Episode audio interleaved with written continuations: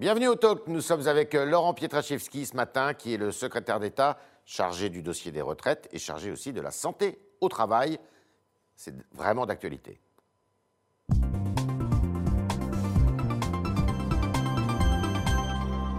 Laurent Pietraszewski, bonjour. Bonjour Yves Alors d'abord une question. Euh, Elisabeth Borne, votre ministre de tutelle, la ministre du Travail, a été hospitalisée. Elle a contracté le, le- le coronavirus. Comment va-t-elle? Elle va bien, elle va bien, elle est sortie de, de l'hôpital. Elle est sortie de l'hôpital aujourd'hui. Voilà, elle est sortie de l'hôpital aujourd'hui. Et puis, euh, vous savez, Elisabeth a continué à travailler. hein. On, Ouais. on s'est entretenu tous les jours de tous nos dossiers, dont ceux, j'imagine, dont nous allons parler aujourd'hui. C'est l'évolution du protocole national pour les entreprises. Et ça n'a pas retardé euh, votre travail, donc? Bah, non, vous savez, on travaille ensemble avec Elisabeth et Brigitte Linker D'accord. dans ce beau ministère du Travail, de l'Emploi et de l'Insertion.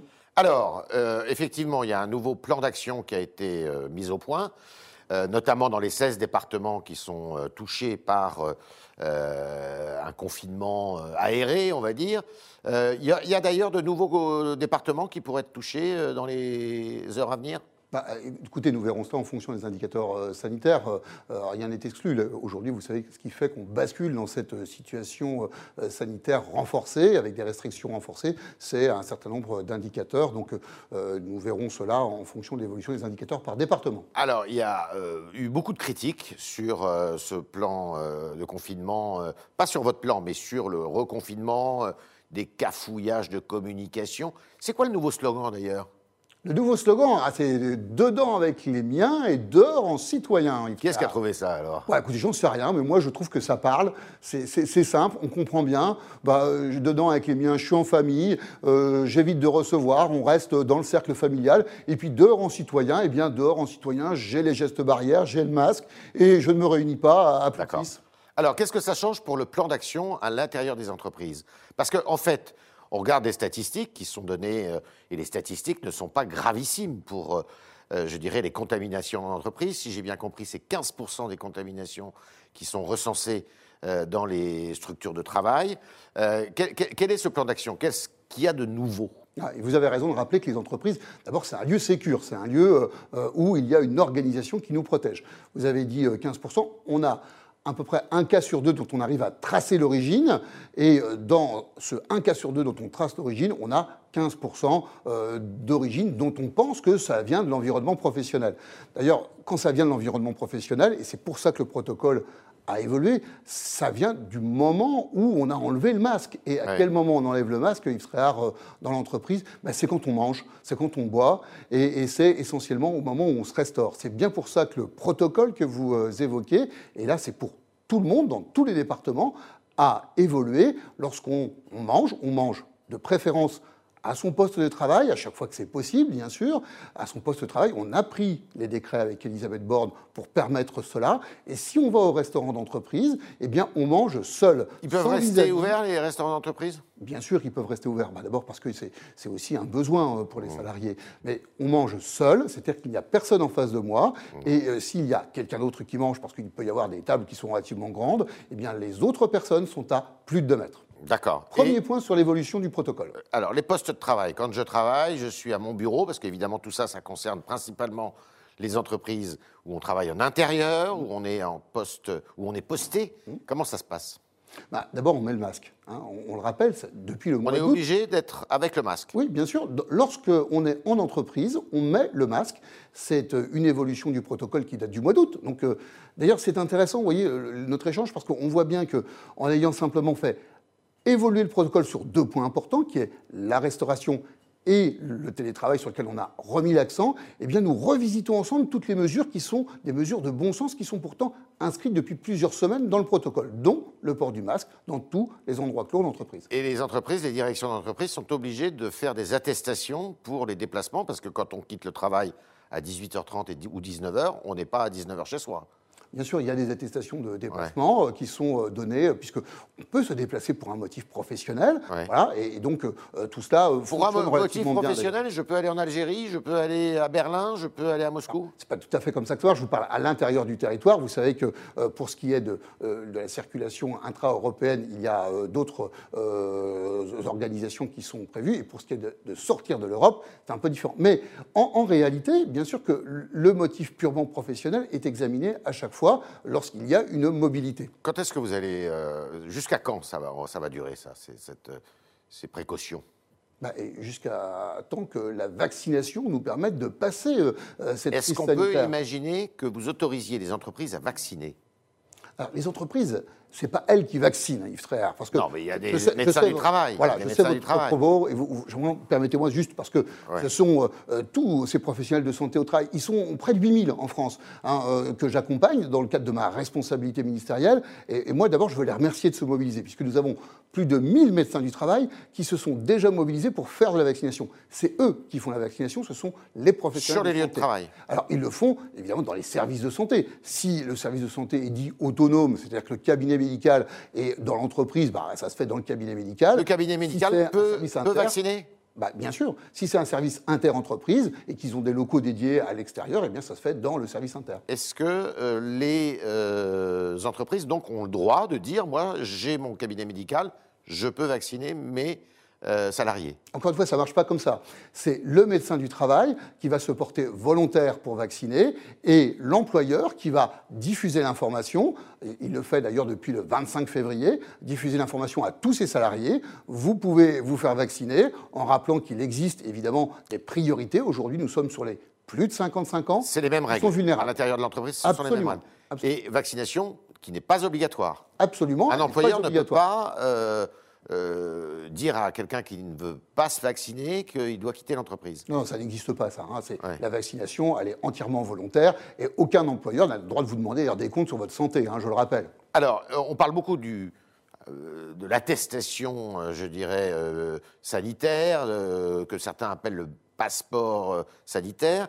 Est-ce que, à terme, les entreprises pourront éventuellement eh bien, dresser un, passeport ou un certificat euh, dans lequel elles s'assurent que euh, ces salariés soit ont été vaccinés ou ont eu la Covid ou euh, euh, eh bien, ont fait un test régulièrement. Bah, absolument pas, absolument pas, parce que c'est exactement la. Ça, ça serait de la la- discrimination la- la même, c'est la même question que vous m'avez posée tout à l'heure, mais j'ai compris qu'elle été sur un autre sujet, qui était est-ce que l'entreprise a le droit de vous demander des informations sur votre santé? La réponse c'est non.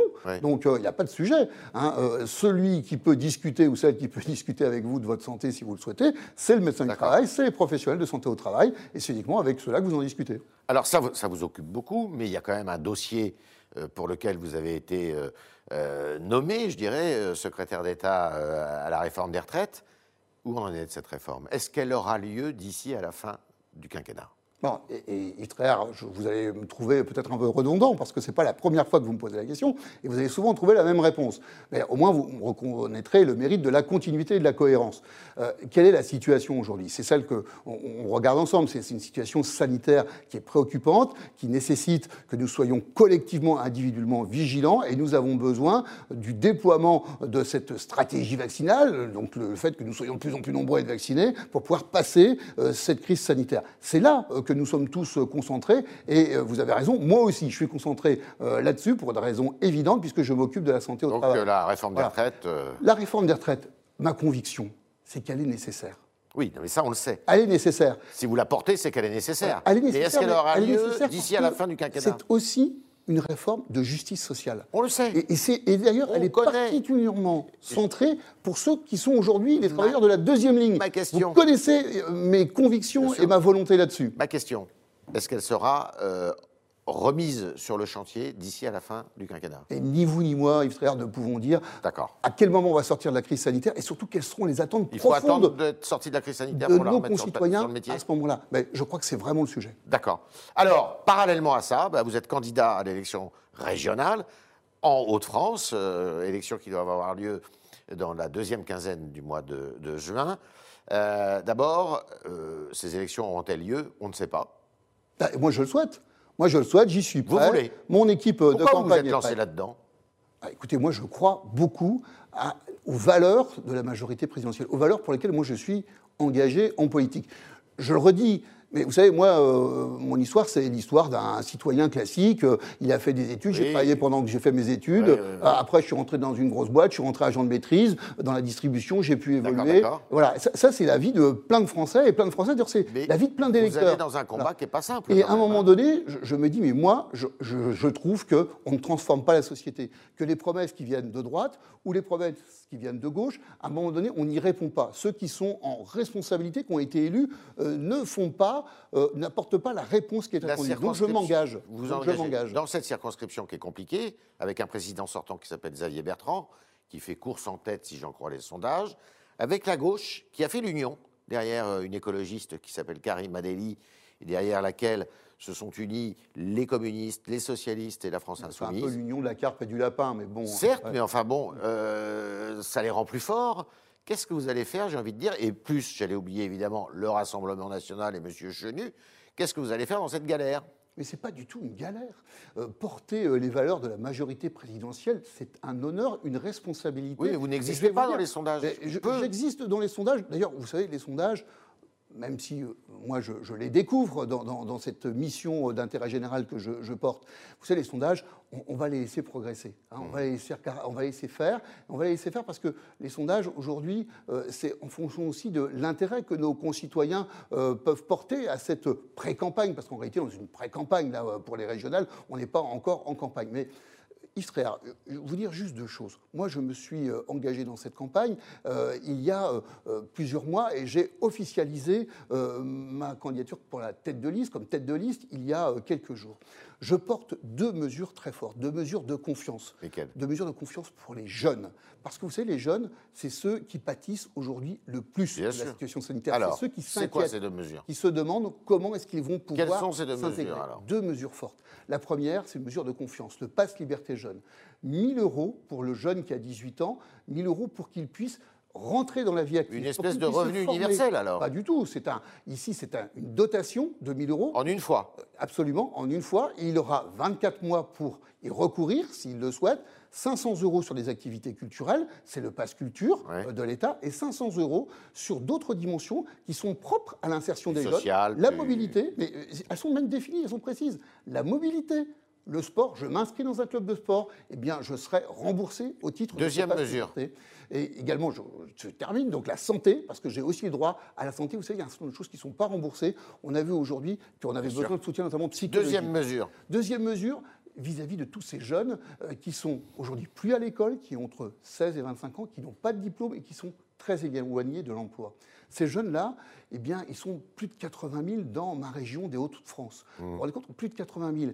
Et ils sont aujourd'hui pas forcément, pardon pour le terme, mais euh, dans les radars, ils ne sont pas identifiés. Pourquoi ils ne sont pas identifiés? Parce qu'ils ne vont pas à la mission locale, parce qu'ils euh, ne vont pas à Pôle emploi, parce qu'ils sont trop loin de ce dispositif. eh bien, je vais les chercher. Je vais les chercher parce qu'il faut euh, les aider à s'intégrer. Vous allez les chercher Je vais les chercher bah, grâce aux acteurs sociaux, notamment les centres sociaux, grâce aux travailleurs sociaux de la CAF, grâce à tous ceux qui sont en contact avec eux. Eh bien, on leur propose un accompagnement individualisé. Vous savez, la solution toute faite. Une formation.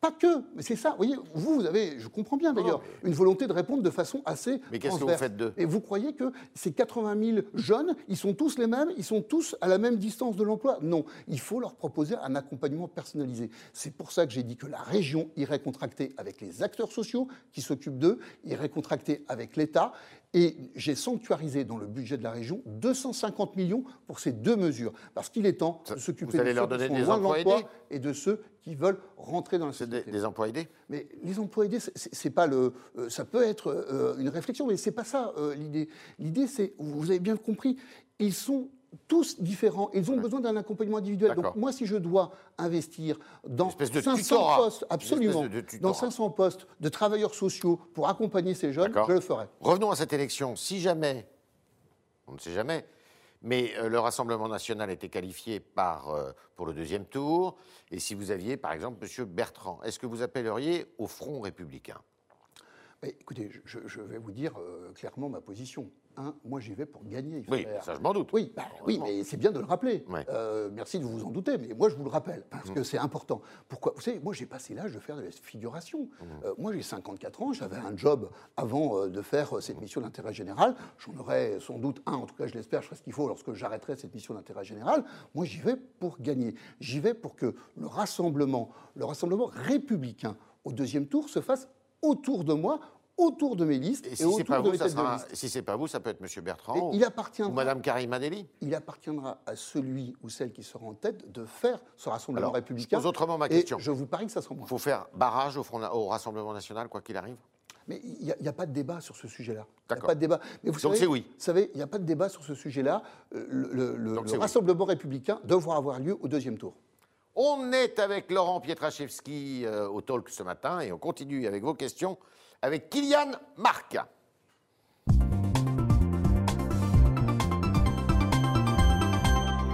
Bonjour Kylian. Bonjour Yves, bonjour Monsieur Pietraszewski. On commence tout de suite avec une question de Pierre sur Facebook qui vous demande que proposez-vous pour des secteurs où le télétravail est assez mal applicable? Bon, alors j'imagine que la question. Notamment le bâtiment, J'imagine que la question de votre euh, auditeur, spectateur, internaute, c'est euh, euh, effectivement, bon, je, suis. si, je fabrique des Toyota à Onin, je ne suis pas en télétravail. Hein, bon, ok. bah, effectivement, je vous dis ça parce que j'ai eu à échanger à plusieurs reprises avec la direction de Toyota Onin pour voir comment est-ce qu'ils prenaient en charge cette période-là. Et eh bien évidemment, leurs salariés sont masqués, ils ont revisité euh, l'ensemble de leur organisation. Euh, et évidemment, puisque le sujet là, c'est peut-être celui de la restauration, eh bien, on applique les dispositions en matière de restauration que j'ai évoquées tout à l'heure, c'est-à-dire personne à moins de 2 mètres lorsque j'enlève mon masque. Mais sur les chaînes de production, il y a nécessairement moins de monde. Bah, ils ont, vous voyez, c'est le cas là, de l'entreprise que je vous évoquais tout à l'heure, hein, mmh. euh, qui, est chez moi dans les Hauts-de-France. Eh ils ont réorganisé l'ensemble des postes de travail pour que cela se passe de, de, façon cohérente dans le respect de la distanciation. D'accord. Est-ce que depuis que vous avez instauré le, le confinement euh, aéré, on va dire, dans les 16 départements, là, il y a davantage de télétravail? Vous voulez parler des restrictions sanitaires Oui, restrictions sanitaires. Vous appelez le confinement aéré. Euh, Est-ce qu'il y a davantage de télétravail? Bah, Oui, euh, on, bien sûr, parce que le recours au télétravail, c'est le premier levier de lutte contre la pandémie. On a 30% de chances en moins d'avoir le Covid si on est en, si on est en télétravail. Donc ça vaut vraiment le coup d'être en télétravail. Kylian on poursuit avec une question d'Eléa qui vous demande, vous êtes chargé de la santé au travail et pourtant vous êtes candidat. Comment peut-on assumer à la fois euh, ces deux missions à temps plein? Ah ben c'est deux missions à, temps plein et elle a raison, donc ça fait deux fois un temps plein. Hein, euh, donc, vous dormez pas la nuit Je vais vous dire euh, très franchement, je vais vous répondre cash. Euh, moi j'ai travaillé dans la grande distribution, j'ai l'habitude de me lever tôt et de me coucher tard. j'ai l'habitude de faire des grosses journées, ça m'a pas beaucoup changé hein, quand j'ai été élu député et encore moins changé quand je suis rentré au gouvernement. voilà, ça correspond peut-être à, à, ce que je peux mettre sur la table quand je m'engage, c'est-à-dire mon énergie, mon temps. et c'est vrai qu'il faut aussi que je n'oublie pas de prendre soin de ma famille qui, de temps en temps, euh, je pense à mon épouse ou à mes filles, aimerait peut-être que je leur consacre un peu plus de temps. Autre question euh, on poursuit avec la question de Marie sur Facebook. Pensez-vous qu'il faille vacciner tous les membres du gouvernement pour donner l'exemple? Le Premier ministre s'est fait vacciner pour euh, donner l'exemple et, je crois, réamorcer la confiance qui est nécessaire dans, cette vaccination. Vous savez, non, moi, vaccination AstraZeneca. Oui, mais redisons, bah, redisons les choses pour AstraZeneca. Euh, qu'a dit euh, l'Agence européenne du médicament. Il s'agit d'un vaccin sûr et efficace. Moi, je pense que le Premier ministre a, eu raison, a eu raison de se faire vacciner pour les et de, le faire Pour les plus de 55 ans maintenant. La haute autorité euh, effectivement de santé, dite HAS, a dit mais nous demandons à ce que ça soit pour les plus de 55 oui, alors qu'avant c'était pour les moins de 55 ans. De vulnérabilité. On ne comprend plus grand-chose. enfin, bon non, c'était pas ça. C'était les 50 ans. On a, la haute autorité de santé, pour des mesures de précaution, a proposé que ce soit 55 ans. Je réponds à votre question. Alors, votre simplement. Moi, je suis, évidemment, comme tous les Français, impatient de me faire euh, vacciner. Je le ferai au bon moment. Je n'ai pas 55 ans, donc je ne suis pas euh, dit vulnérable. Mais dès que ça sera le bon moment pour moi, croyez-moi, je le ferai et je le ferai le plus vite possible. Je pense que la question, c'était celle-ci. Est-ce que, comme vous êtes euh, en charge d'une mission de service public, vous êtes ministre, donc en charge d'une mission, de, vous êtes appelé à voir du monde, vous êtes important, c'est la preuve, c'est que c'est vous qui régulez la santé au travail. Est-ce que le gouvernement dans son ensemble, et peut-être même tous les élus de la République qui sont euh, au boulot là, euh, dans cette crise, est-ce que il ne faudrait pas mieux qu'ils soient vaccinés, quel que soit leur âge? Non, mais je vous ai répondu, Cash, je vous ai dit, je pense que c'est très très bien que le Premier ministre ait montré l'exemple par rapport à Oui, ce oui, mais le Premier dire, ministre, c'est et le que Premier ministre. euh, les ministres comme moi se feront vacciner euh, au moment Ah, vous où tous les, Français, tous les Français auront aussi l'occasion Parce que vous avez peur d'être critiqué en disant mais ils ont encore un privilège, un Mais passe-droit, moi, je pense comme ça. qu'il faut s'inscrire ici, comme pour euh, tous nos concitoyens. Je vous ai raconté que moi, je ne faisais pas de la politique de façon professionnelle avant euh, trois ans et demi. Maintenant, je suis euh, engagé dans cette mission. Moi, j'y étais toujours sensible lorsque je n'étais, entre guillemets, qu'un simple citoyen, mais c'était déjà beaucoup, de dire effectivement, les politiques doivent montrer l'exemple. Moi, je montrerai l'exemple en passant au même moment que tous les Donc vous concitoyens. n'avez pas répondu à mes questions. Quel que soit leur âge, même quand vous êtes très jeune comme M. Attal, et que vous êtes tout le temps au, au four et au moulin, est-ce que vous n'avez pas intérêt à être vacciné justement pour vous préserver et euh, que les Français peuvent le comprendre quand même? Ouais, mais- mais j'en- j'entends bien votre question. Je vous ai répondu que je me ferai vacciner et, je- et mes collègues euh, aussi en même temps que leurs concitoyens. Dernière euh, question. Dernière question de Patrick sur le Figaro.fr. Avec les nouvelles recommandations pour déjeuner en entreprise, notamment la stricte distanciation de 2 mètres, euh, comprenez-vous que des entreprises ne peuvent pas respecter ce nouveau protocole? Bah, Comment ça se passe là où ça les- les- la responsabilité de l'employeur, c'est de respecter le protocole. Euh, Oui, mais quand il pas- n'a pas les moyens de le faire. je vais vous dire très franchement. Moi, je, je suis allé euh, à, à mon agence bancaire chez moi, la Chapelle d'Armentières, euh, euh, parce qu'elle est ouverte le samedi, donc j'ai pu y aller. Donc je sais qu'ils ont une petite cuisine où ils peuvent déjeuner. Mais c'est une toute petite cuisine, c'est une agence bancaire, c'est pas une cuisine. Donc ils ont, ils ont 4-5 mètres carrés. Et ben, vous savez ce qu'ils font? Eh bien, ils, ils- ils font à tour de rôle réchauffer leur gamelle. Moi, je l'ai fait aussi dans la salle de pause quand j'étais euh, dans la grande distrib. Et puis ils vont manger à leur bureau. Donc, donc c'est faisable. Euh, faisable. Donc, et c'est cela qu'il faut faire. Et évidemment, euh, je pense que la responsabilité là-dessus, elle n'est pas négociable. L'employeur doit appliquer la déclinaison concrète de son obligation de protection des salariés, et c'est le protocole. Laurent Pietraszewski, est-ce qu'il y a des aides financières de l'État justement pour aider les entreprises à s'adapter? Alors, il, il- il y a Pas, eu- pas d'aide euh, sur le chiffre d'affaires, sur Oui, oui, pas ça. oui. hein, c'est Non, euh, Il y a eu, euh, lorsque nous avons euh, fait le premier, la première sortie Ouais. de confinement, un certain nombre d'aides, notamment au titre des TPE-PME, qui leur ont permis notamment d'acheter un certain nombre de dispositifs. de- plexiglas, de- voilà, des choses comme ça. etc., ou même des produits euh, ou des protections in- individuelles. Ce, ce fonds a été très largement utilisé. Il a été reconduit il a été même largement dépassé. Il n'a pas été reconduit parce qu'il a été très, même très largement dépassé. Donc euh, on, on finance euh, l'ensemble des demandes qui ont été faites, hein, puisqu'on a accepté le dépassement de ce fonds. C'est les partenaires sociaux, puisque c'est eux qui géraient d'ailleurs ce fonds. Euh, voilà, et ce qui a permis aux TPE-PME de s'équiper. Merci Laurent Pietraszewski d'être venu dans les studios du Figaro ce matin. Et puis merci à vous euh, d'avoir posé toutes vos questions euh, ce matin avec Kylian Marc qui était aux commandes de, de ces ordinateurs euh, où il a reçu vos nombreuses euh, interrogations. Merci et à demain évidemment si vous le voulez bien. Au revoir à tous.